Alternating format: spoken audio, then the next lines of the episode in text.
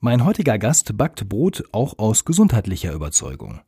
Er wurde tief im Westen geboren, genauer gesagt in Bochum, wuchs dann im Münsterland auf, hat dort auch Medizin studiert, ist Ehemann, also verheiratet, Familienvater von drei Töchtern. Ja, nach seinem Beginn als niedergelassener Hausarzt hat er sich zum Ausgleich das Brotbacken als Hobby gesucht getrieben auch durch seine Liebe zu Frankreich und der Erinnerung an das perfekte Baguette, machte er sich auf den Weg, diese Spezialität selbst herzustellen. Der Brotdog alias Dr. Med Björn Hollensteiner ist heute bei mir zu Gast im Ohrenbrot Podcast. Ohrenbrot. Das ist der Podcast rund ums Brotbacken und Genießen. Hier erfährst du alles, was du wissen solltest, um ein gutes, gesundes und leckeres Brot selbst zu Hause backen zu können. Mit Informationen, Tipps und Hintergründen. Ich bin Wolfgang Schüttler und der Gastgeber dieser Sendung. Willkommen beim Ohrenbrot. Lieber Björn, herzlich willkommen in meinem Podcast. Ja, hallo Wolfgang. Schön, dass ich dabei sein darf. Ja, Björn, die erste Frage ist ja hier bei mir immer eine kleine Überraschungsfrage und äh, du bekommst natürlich auch eine von mir gestellt und ich möchte von dir gerne mal wissen, sag mal, wie oft pro Woche gibt es eigentlich in deiner Hausarztpraxis selbstgebackenes Brot auf Rezept?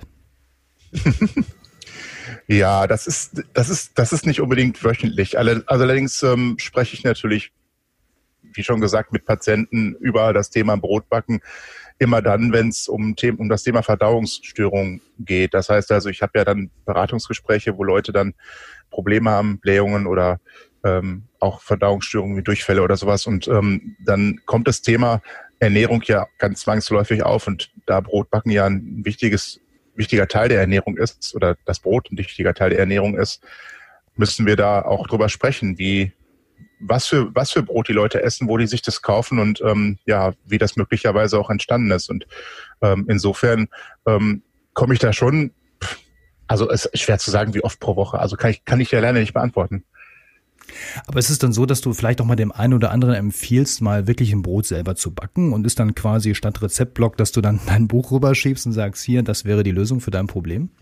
Ja, also in den meisten Fällen schiebe ich das Buch nicht rüber, sondern das ist so, dass ich den, ähm, den Blog einmal öffne und uns zeige, ähm, äh, wo die ihre meine Rezepte finden. Und ähm, das ist ja alles kostenlos im Blog. Die meisten wollen ja nicht sofort ein Buch kaufen, aber äh, es ist natürlich schon so, dass ich das Buch auch in der Praxis habe und das auch mal aufschlagen kann. Aber letzten Endes ähm, versuche ich denen schon erstmal das Ganze schmackhaft zu machen. Also das ist schon ein Thema, wenn die eine Bereitschaft zeigen, sich darum zu kümmern. Es gibt ja da auch unterschiedlich gestrickte Leute, aber wenn die Menschen da eine Bereitschaft zeigen, zu sagen, ich will das mal selbst probieren, dann ähm, habe ich natürlich die Möglichkeit, den Blog zu öffnen oder, oder eben, eben das Buch zu zeigen.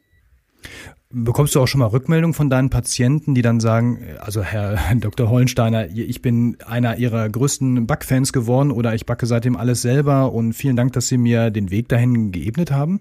Ja, definitiv. Also da habe ich, da habe ich einige. Ich habe auch einige schon, die in Kursen gewesen sind. Auch schon 2016, als ich mit Lutz Geister zusammen den Kurs in Münster gegeben habe, sind Patienten von mir dabei gewesen. Und ähm, ich habe auch Leute, die zwischendurch in der Praxis sich vorstellen und dann Brotfragen stellen. Also das ist ganz lustig. Ja, kann man quasi eine Sprechstunde bei dir machen zum Thema Brotbacken. Also ist das, äh, kommt das echt vor? Ich stelle mir das gerade ein bisschen witzig vor, wenn die, eigentlich kommen die Leute mit Husten, Schnupfen und irgendwie Rückenschmerzen zu dir und auf einmal steht da einer und sagt, also ich brauche mal irgendwie noch einen Tipp zum Brotbacken. Ja, meistens, meistens ist das dann die zweite Frage. Also die haben dann irgendeine medizinische Frage und dann fällt denen noch ein, ja, das und das wollte ich Sie auch nochmal zum Thema Brotbacken fragen. Also das ist dann schon eingebettet so ein bisschen in das medizinische Setting, aber ähm, das kommt schon vor, ja, klar. Brotback Consulting auf Kassenleistung. Das ist natürlich auch ein Geschäftsmodell. Okay. Ähm, bleiben wir nochmal. da nehme ich aber kein Geld für. Na, es zahlt ja dann die Kasse im günstigsten Fall, ne? so meinst du das? Okay, ja. Aber ich sag mal, eine medizinische Frage ist eigentlich immer dabei. Die, die machen keinen Termin in der Praxis, um dann nur über Brot zu sprechen. Das sind dann die, die eher E-Mails schreiben oder, oder anrufen. Okay, wir wollen das auch gar nicht propagieren, das wird ja völlig in die falsche Richtung gehen. Nein, das war auch, äh, sollte auch gar nicht so sein. Aber um nochmal so ein bisschen beim äh, gesundheitlichen Thema zu bleiben. Ähm, eine aktuelle Meldung der Uni Hohenheim deutet ja darauf hin, dass ja auch relativ schnell verarbeitete Teige mit einem, ja ich sag mal, vergleichsweise hohen Hefegehalt nicht zwingend ja auch der Auslöser von Reizdarmsyndromen sind. Du hast das die Tage geteilt auf deinem Blog beziehungsweise bei Facebook. Aber erkläre uns Laien doch jetzt bitte einmal, was es mit diesen neuen Erkenntnissen da gerade auf sich hat. Okay, also das, das, das Ganze ist ja nicht ganz unkompliziert. Und ähm, ich, ich muss auch gleich am Anfang sagen, das lässt sich auch nicht auf dieses eine Thema Foodmaps, was da jetzt ähm, in dieser in dieser neuen Studie nochmal getestet wurde, reduzieren. Denn Verdauungsstörungen ähm, sind super komplex. Also das ist etwas, was wahrscheinlich selbst ich nicht, nicht ganz erfasse und auch viele Ernährungswissenschaftler immer noch nicht ganz erfassen können. Also das bitte mal vor, vorangeschickt. Ähm, was die jetzt gemacht haben, die haben ja dieses, diese Studie, die 2016 gekommen ist, wo also gezeigt worden ist, dass durch lange Teigreifung ähm, eben dieser Gehalt an Zuckerstoffen die, der, was sich in jedem Getreide befindet, dass sich der dadurch sehr gut reduzieren lässt. Und daraufhin haben halt alle gesagt, okay, das sind jetzt also diese Zuckerstoffe, die die ganzen Verdauungsstörungen machen und ähm, die müssen wir reduzieren und dann ist auch noch diese ominöse vier Stunden oder viereinhalb Stunden Teigreife sind dann quasi durch alle Gruppen gegangen und vor allen Dingen in der Hobbybäcker-Szene ähm, wie, wie eine wilde Sau durchs Dorf getrieben worden. Und ähm, jetzt hat halt der gleiche Forscher, der Professor Longin in Hohenheim nochmal geguckt. Ähm, wie ist das denn mit, mit wirklich normalen, also üblichen Hefemengen? Denn in der ersten Studie wurde ja mit über vier Prozent Hefe gearbeitet und dann über vier Stunden. Das sind also eigentlich von der Kritik her wurde immer gesagt, das sind Teige gewesen, die kann ja keiner mehr backen. Die sind ja schon so abgebaut und abgefressen, dass die nicht mehr backfähig sind. Und ähm, der hat das jetzt mal getestet mit geringeren Hefemengen. Ähm, glaube einmal mit 2,5 Prozent und einmal mit 1 Prozent und ähm, hat festgestellt, dass das eigentlich genauso gut ist. Und dass es nicht unbedingt nötig ist, einen Teig auch mal 24 Stunden oder, oder 12 Stunden reifen zu lassen, auch die kalte, es ging auch um die kalte Reifung, was ja dann auch viele Hobbyleute dann propagiert haben, ähm, sondern der Teig mit 2,5 Prozent Hefe hat eigentlich im Grunde fast den gleichen Foodmap-Abbau gehabt wie der Teig, der ein Prozent Hefe hat und dann über Nacht noch gereift ist. Also das, das ist letzten Endes das, was ähm, bei dieser neuen Sache jetzt rausgekommen ist. Also es spielt jetzt nicht unbedingt eine Rolle, die Hefe extrem zu reduzieren und die Teig, Teigreifezeiten zu verlängern, um die Foodmaps abzubauen. Aber das ist ja nicht das Einzige, sondern du hast ja im Grunde nicht nur die Foodmaps als mögliche Ursache für Verdauungsstörungen, sondern es gibt ja ganz viele andere Sachen auch noch. Mhm. Denken wir zum Beispiel an Proteine wie diese ATIs, diese Amylase-Trypsin-Inhibitoren, die ähm, in der medizinischen Forschung zumindest äh, in den letzten Jahren sehr viel mehr in den Fokus gerückt sind, um beispielsweise Allergien und Verdauungsstörungen im Darm auszulösen. Oder Phytine, die besonders bei Vollkornprodukten eine Rolle spielen, die ja eben auch abgebaut werden müssen. Ähm, und, und, und. Es gibt also noch viele verschiedene andere Faktoren, andere Proteine, die möglicherweise sowas auslösen können. Also ähm, ich kann da nur raten, nicht das Ganze auf das Thema Foodmaps zu reduzieren. Okay, jetzt ist aber so, du hast es ja auch selber gerade gesagt, das Thema ähm, wenig Hefeeinsatz, lange kalte Reife, das ist natürlich in den letzten, ich sag mal, zwei, drei Jahren wirklich als ähm, ja das größte Aushängeschild der Hobbyback-Szene herausgestellt worden, dass das wirklich ähm, ein der, für mich war das ja einer der größten Treiber in meiner Wahrnehmung, warum viele das Thema angegangen sind und einige kämpfen ja auch wirklich um das Thema weniger Hefe. Aber wenn das jetzt hm. alles gar nicht mehr so richtig stimmt oder gar nicht mehr so das Riesenproblem ist, ist dann nicht ähm, ja für viele eigentlich der wesentliche Grund weggefallen, Hobbybäcker zu sein? Nein, nein, das, das kannst du so nicht sagen, weil es ist ja so, dass äh, eben nicht nur diese Fupenabbau passiert, sondern was es passiert ja noch viel mehr. Also wenn du zum Beispiel äh, Sauerteige verwendest und äh, die in eine kalte Gare gibst, dann erzeugst du noch zusätzliche Aromen zum Beispiel. Oder äh, das, das, das gleiche gilt auch für Hefeteige, die du in die kalte Gare gibst. Ähm, du hast eben ähm, nicht nur diesen quasi gesundheitlichen Aspekt, also Abbau von Reizstoffen, sondern du hast eben auch noch Geschmacksentwicklung und du hast möglicherweise auch mehr Quellung. Das heißt also, die Stärke quillt besser auf und ähm, der Teig ist, der Teig hat nachher ein anderes Mundgefühl, ist, ist saftiger und ähm, das sind alles Punkte, die ja nicht wegfallen, dadurch, dass Longin jetzt gesagt hat, ähm, okay, der Foodbab-Abbau klappt auch in zweieinhalb Stunden oder mit 2,5 Prozent Hefe nach zweieinhalb Stunden, klappt wunderbar. Bleiben wir noch einen Moment in der, ich sag mal, wissenschaftlichen Ecke hier. Ähm, Anfang Februar diesen Jahres kursierten ja Meldungen hier im Netz, ähm, dass bisher nicht deklarationspflichtige Zusatzstoffe, diese sogenannten technischen Enzyme, die ja gerade in der industriellen Herstellung großräumig ja auch eingesetzt werden, wohl nun doch länger im Backprozess und auch darüber hinaus erhalten bleiben als bislang angenommen. Ist das alles nur jetzt Spekulation oder ist, oder ist auch an diesem Thema da wirklich etwas dran?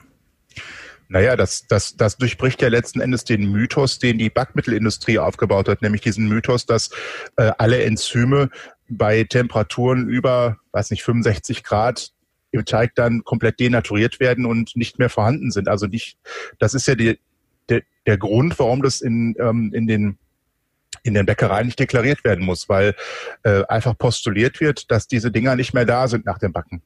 Ähm, und das hat sich ja jetzt dann in diesem in dieser Studie gezeigt, dass die doch noch da sind. Und ähm, natürlich kann jedes Eiweiß, das, das irgendwo für den Körper unbekannt ist, vom Immunsystem als fremd erkannt werden und eine Reaktion auslösen. Das ist das gleiche wie mit den ATIs. Das heißt also, du hast da Eiweiße, Proteine, Enzyme, die letzten Endes ähm, irgendwas im Körper auslösen können, woran gerade noch geforscht wird. Und ähm, in dieser unsicheren Situation zu sagen, nee, wir deklarieren das weiter nicht, das hat natürlich von unserer Seite, also von Hobbybäcker-Seite, große Kritik ausgelöst. Und bei den Bäckern ist es, glaube ich, auch teilweise angekommen.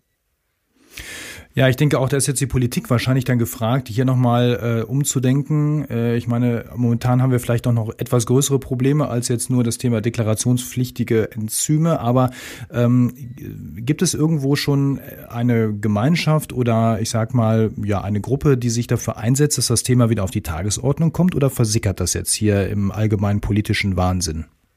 Also ich glaube in der Tat, dass momentan alle ganz viel andere Sorgen haben. Also ähm, ich glaube, das Thema ist bloß aufgeschoben. Aber ähm, ich weiß ja, das ist ja auch in der Gruppe ähm, der Akademie Weinheim ist das durchaus äh, kontrovers diskutiert worden und ähm, das ist schon bei den richtigen Leuten angekommen. Also wenn sich hier mal wieder alles beruhigt im Land, dann denke ich mal, wird das Thema auch wieder aufkommen. Ja, vielen Dank erstmal Björn für die Erklärung zu den ja doch teilweise wirklich sehr komplexen und äh, ja auch, wie man ja feststellt, noch gar nicht zu Ende erforschten Gebieten hier, was Lebensmittel, Technik und äh, drumherum angeht. Ähm, ich glaube, das nochmal ein bisschen äh, Licht ins Dunkel gebracht und das Ganze auch nochmal sehr gut allgemein verständlich erklärt. Vielen Dank erstmal hier an der Stelle für den Teil. Ähm, kommen wir nochmal so ein bisschen zurück zu dir. Ähm, wenn man sich anguckt, was du so gemacht hast, dann hast du inzwischen zwei Bücher auf dem Markt. Eins davon hast du als Co-Autor geschrieben, das jüngste jüngste von dir, was dieses Jahr erschienen ist, ähm, selbst geschrieben. Es gibt zwei sogenannte Bokazine von dir. Das Wort kannte ich bis dahin auch noch gar nicht, ähm, die auch sehr gut gelaufen sind. Du hast einen unfassbar erfolgreichen Blog, ja. Du hast ähm, auch neu sehr gut gebuchte Backkurse, wenn sie denn dann bald wieder stattfinden dürfen. Ja. Ähm, gab es in den letzten Jahren mal irgendwann so einen klitzekleinen Moment bei dir, in dem du am liebsten vielleicht deinen Arztkittel an den Haken hängen und dich dann nur noch ums Brotbacken kümmern wolltest, so ähnlich wie das dein frühere Weggefährte Lutz Geißler gemacht hat? Nein, nein, muss ich sagen. Ähm, ich habe eigentlich von Anfang an immer gesagt, es ist ein Hobby und es bleibt auch ein Hobby. Auch wenn es jetzt sich doch irgendwo ein bisschen verselbstständigt hat. Aber ähm, ich werde weiterhin einfach meinen Normalberuf brauchen auch, denn ähm, wir haben uns ja, also das ist bei mir so, dass ich mir ja auch irgendwo da eine Existenz aufgebaut habe. Ich habe eine Praxis gegründet. Wir haben sogar im vergangenen Jahr ein Gebäude fertiggestellt für die Praxis, ähm, haben uns dafür nochmal unheimlich verschuldet. Also es wird gar nicht anders gehen, als meinen Hauptberuf erstmal weiter auszuüben und ähm, das, das Hobby weiter Hobby sein zu lassen. Also da wird, da wird nichts mehr draus. Kann ich jetzt definitiv sagen. Okay, dann bist du Arzt, du bist äh, Vater von drei Töchtern, die ja auch, ähm, ich sag mal, alle noch nicht im Erwachsenenalter so richtig angekommen sind. So, ich glaube, die erste steuert so langsam drauf zu. Ähm, du bist auch Ehemann, du hast ein Haus, du hast das, du hast die Praxis. Ähm, wie viel Zeit bleibt da für so ein intensives Hobby, wie du es ja auch betreibst, mit regelmäßigen Blogbeiträgen, mit Kursen und so weiter? Wie, wie kriegst du das alles unter einen Hut? Wie teilst du deinen Tag, deine Woche da auf? Im Grunde ist die Woche in zwei Teile geteilt, nämlich die Wochentage, an denen ich eben arbeiten gehe und äh, die Praxis, äh, Praxis betreibe und ähm, das, was so zum Praxisbetrieb dazugehört, also Hausbesuche, ähm, den ganzen Verwaltungskram, der ist meistens auf den Mittwochnachmittag gelegt und das Wochenende ist zum Backen. Ich habe halt relativ wenig andere Aktivitäten. Also ich bin ich habe jetzt nicht, nicht so einen riesigen Freundeskreis, mit dem ich mich ständig treffen muss. Also ähm, die Wochenenden gehören dann schon sehr viel dem Backen und der Familie. Und ähm, das ist eigentlich ganz, ganz gut machbar bislang. Ähm, was ein bisschen schwierig gewesen ist, ist tatsächlich ähm, dann noch die Verfassung der Bücher, weil ähm, das ein doch nicht, nicht ganz kleiner Aufwand ist und ähm, nicht, nicht sehr wenig Zeit. Also es braucht ziemlich viel Zeit, um ähm, das erstmal alles zu schreiben, dann zu korrigieren und dann nochmal zu korrigieren und nochmal zu korrigieren. Und ähm, das, deswegen habe ich da eigentlich auch, bin ich auch immer ganz dankbar gewesen, dass das bislang geklappt hat mit ähm, teilweise Arbeiten, die ich schon gemacht hatte, also ich Rezepte nehmen konnte, die ähm, schon im Blog verfügbar gewesen sind ähm, und dass zum Beispiel bei dem Buch Der Brotdoc jetzt die Fotos dann von Profis gemacht worden sind, dass ich das nicht auch noch wieder alles neu backen musste und ähm, nochmal neu fotografieren musste. Und ähm, auf diese Weise ist das bislang ganz gut gelungen. Wie das in Zukunft klappen wird, wenn da andere Projekte kommen, das weiß ich noch nicht. Und die Backkurse lassen sich eigentlich auch ganz gut in das Wochenende integrieren, weil wir das ja uns so organisiert haben, dass es immer nur freitagsabends und ähm, samstags ist. Das heißt, es bleibt ein Tag noch frei, an dem dann noch ein bisschen Erholung sein kann, die ja auch mal nötig ist. Also ähm, ich habe mir das schon ganz gut in um meinen ganzen, ja, um mein, mein Leben herum organisiert. Ja, klingt auf jeden Fall sehr ähm, ja, praxistauglich im wahrsten Sinne des Wortes. Und äh, Backkurse, da hast du ja auch gerade schon das richtige Stichwort geliefert. Ähm, du gibst ja zusammen mit der Heidi neue Backkurse. Die ersten sind ja da auch schon gelaufen. Und ihr hattet ja auch bereits schon bekannten Besuch. Ja, Helmut Gothe war bei euch. Viele hier im mhm. Westen kennen ihn ja als Radiokoch. Früher ganz erfolgreich schon bei WDR 2. Jetzt ist er rübergegangen zu WDR 5 aus der Sendung Alles in Butter. Und ähm, wie du ja auch bereits ähm, hast durchsickern lassen, wird es nicht nicht bei dieser einen Begegnung bleiben? Was ist da noch alles geplant bei euch?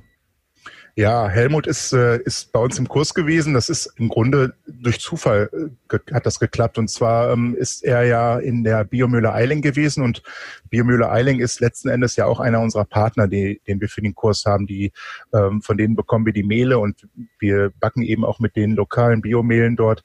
Und ähm, die Biomühlen Inhaber haben letzten Endes ähm, Herrn Gote darauf hingewiesen, ähm, dass, ähm, dass der Kurs eben stattfindet. Und dann hat er sich da spontan so angemeldet und ist da gewesen und äh, war so begeistert, dass er jetzt, dass er jetzt wirklich mehrfach wöchentlich Brot backt. Er hat doch immer noch meinen Sauerteig, den ich ihm damals mitgegeben habe. Und ähm, ähm, ja, ist also unheimlich erfolgreich damit, hat jetzt so auch so seine ersten Standardrezepte, ähm, die er immer regelmäßig backt. Da haben wir damals schon drüber gesprochen. Und ähm, eigentlich wäre ich morgen auch in Köln gewesen, um eine Sendung mit ihm aufzuzeichnen. Aber da hat uns auch Corona so ein bisschen Strich durch die Rechnung gemacht und das Ganze ist jetzt auf August verschoben. Aber es wird dann zwei Sendungen geben ähm, über über das Thema Brotbacken. Eins ist dann eine aufgezeichnete Sendung, wo erstmal das Thema so ein bisschen eingeführt wird. Und das zweite ist eine Live-Sendung, die, ähm, wo ich auch selbst dann in Köln sein werde, wo ähm, Hörer dann anrufen können und direkt dann live Fragen stellen können, die wir dann zusammen beantworten. Also eine Sprechstunde mit dem Brotdoc im Radio sozusagen. Ja, so hat er es ja angekündigt.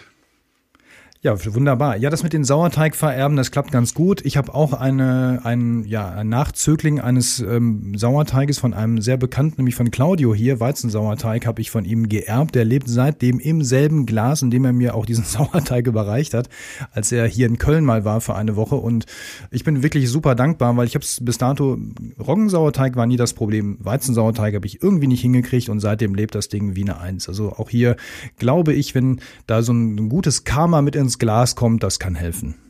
Mhm.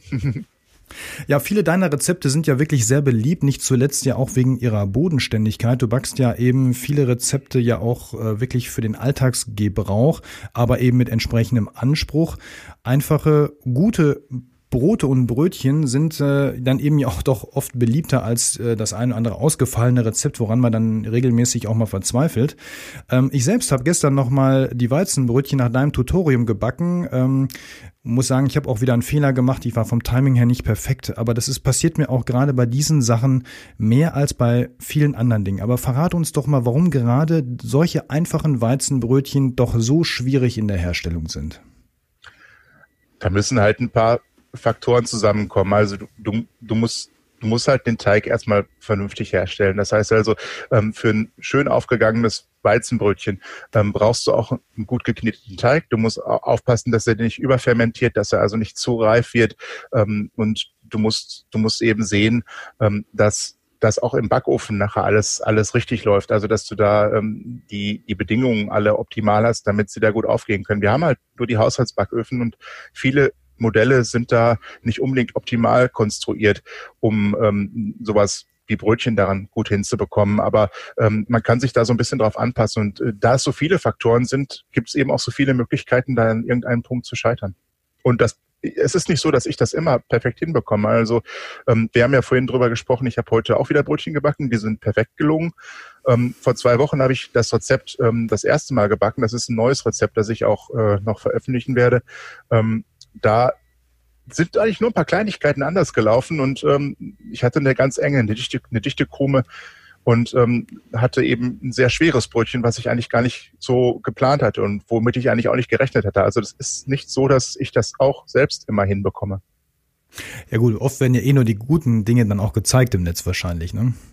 Also bei mir nicht. Ich habe also die ähm, diese diese Fotos von den Brötchen vor zwei Wochen, die sind in, immer auf meiner Facebook-Seite. Ich habe die dann auch gezeigt und ähm, da habe ich eigentlich auch kein Problem mit, weil äh, ich bin ja jetzt nicht irgendwie, irgendwie so ein großer, dass ich, dass ich mir, dass ich mir da Sorgen machen müsste, dass dann irgendjemand sagt, äh, das, das, das, das geht nicht so.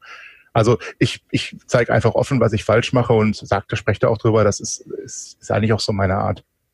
Also deine Bescheidenheit in allen Ehren, aber gucken wir nochmal auf das Thema Facebook. Das ist gerade ja auch selber angesprochen. Ohne Facebook wäre ja auch die heutige Hobbybäcker-Szene so, wie wir sie kennen, ja kaum vorstellbar. Da gehen Dinge sehr stark, auch mal viral, vielleicht mal positiv, aber auch mal negativ.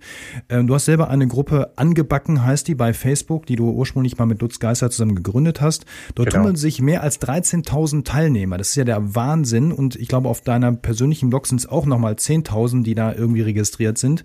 Ja. Wie wirst du neben all den anderen Dingen, wir haben ja vorhin schon drüber gesprochen, da eigentlich dem Traffic, also diesem, diesem Wahnsinn, der da tobt, eigentlich her? Wie schaffst du das? Also alleine würde ich das gar nicht schaffen, gerade was die Gruppe angeht. Und ähm, ähm, da, da ist es einfach so, dass ich ein wahnsinnig gutes Team habe von Leuten, die ähm, mir dabei helfen, die mich unterstützen, die eben auch schon sehr erfahren sind. Das sind alles Leute, die, die schon seit Jahren backen und ähm, die einfach mithelfen, die Fragen beantworten, die die Gruppe moderieren. Ähm, was meine eigene Seite angeht ähm, und den Blog, das sind sind dann schon Dinge, die ich dann wirklich irgendwann abends, zum Beispiel in den Wochentagen abends, dann selbst erledige, ähm, E-Mails beantworten und Anfragen an den Blog, also an, an die Facebook-Seite des Blogs. Das sind alles Dinge, die, die muss ich selbst machen. Das sind aber ähm, manchmal schaffe ich sowas auch in der Mittagspause, aber ähm, sonst ist es eben letzten Endes so, dass ich mich schon darauf verlassen kann, dass, ähm, dass unser Admin-Team in der Gruppe da kräftig mithilft. Was können wir denn von dir, vom Brotdoc in Zukunft noch alles erwarten? Planst du noch weitere Bücher, Kurse oder baust du in Zeiten der eingeschränkten Kontaktmöglichkeiten wie viele andere deine Online-Aktivitäten weiter aus? Ja, also da, dadurch, dass ich, ähm, dass, dass ich eigentlich gar nicht hier zu Hause groß eingesperrt bin, weil ich ja, weil ich ja weiter arbeiten gehen muss und auch äh, das möglicherweise ja nicht weniger wird, wenn jetzt diese Krise sich ausweiten sollte, ähm, habe ich da noch nicht irgendwelche größeren Online-Pläne. Online Allerdings ähm, ist es schon so, dass ich noch ein paar Projekte im Kopf habe, gerade was, was Bücher angeht, die, die in Zukunft kommen könnten. Also ähm, das, da finden auch im Moment schon Diskussionen mit äh, oder Gespräche mit, mit Verlagen statt. Ähm, aber ähm, natürlich darf ich darüber auch noch nicht viel sagen. Ja, klar, natürlich. Aber wir wissen auf jeden Fall, es geht weiter. Wir können noch was von dir erwarten.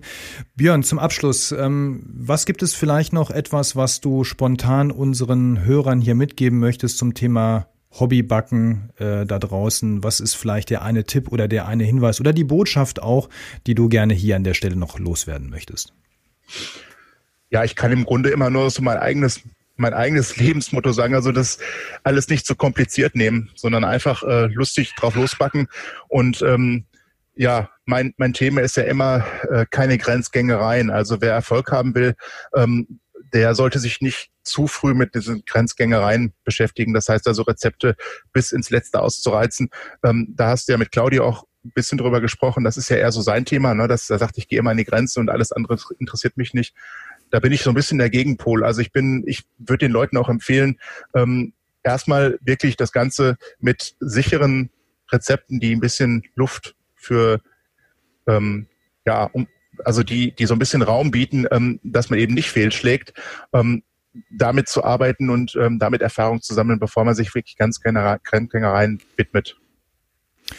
Björn, vielen Dank, vielen Dank für das Interview, vielen Dank für deine Erläuterung, Information und auch ähm, ja dein, den Einblick in dein Leben, wie du eigentlich mit deinem Brotback-Hobby umgehst und wie du das alles schaffst. Ich finde das wirklich sehr respektabel und sehr löblich. Ich bin ja auch einer, der viel beschäftigt ist. Ich arbeite auch viel von zu Hause. Da lässt sich das äh, Brotbacken ja auch gut integrieren, ja, im Homeoffice, das muss ich schon sagen, aber dennoch stößt man hier und da immer wieder an Grenzen.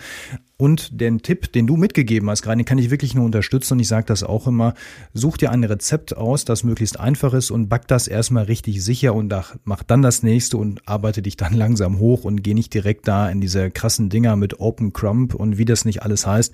Ähm, das sind sicherlich Dinge, die kann man in, ja, wenn man es richtig mal drauf hat, probieren und das macht dann auch Spaß. Aber ich glaube, am Anfang ist das wirklich äh, zu sehr frustrierend. Mhm. Björn, Vielen Dank nochmal an der Stelle. Ich wünsche dir alles Gute, bleib gesund in dieser Zeit und ähm, ja, vielleicht sehen auch wir uns ja mal wieder bei einem deiner Brotbackkurse, wenn sie denn wieder stattfinden dürfen. Und ja, bis dahin, in diesem Sinne, liebe Grüße ins Münsterland. Ja, ich danke dir auch, Wolfgang, ähm, für das Interview. Ich bin gespannt. Ja, ich hoffe, dieses Interview hat euch gefallen. Wenn ja, dann bewertet es doch gerne mal bei Apple Podcasts mit entsprechenden Sternen, am liebsten natürlich fünf, und hinterlasst gerne auch einen Kommentar. Die lese ich mir natürlich alle gerne durch, egal ob Lob, Kritik oder sonstige Anregungen. Ihr könnt mir auch gerne schreiben unter post.ohrenbrot.de oder hinterlasst einen Kommentar in den sozialen Netzwerken dort, wo ihr entsprechend diese Episode gehört habt. Macht's gut, bis zum nächsten Mal und äh, denkt dran, Krümel sind auch Brot. Dein Wolfgang.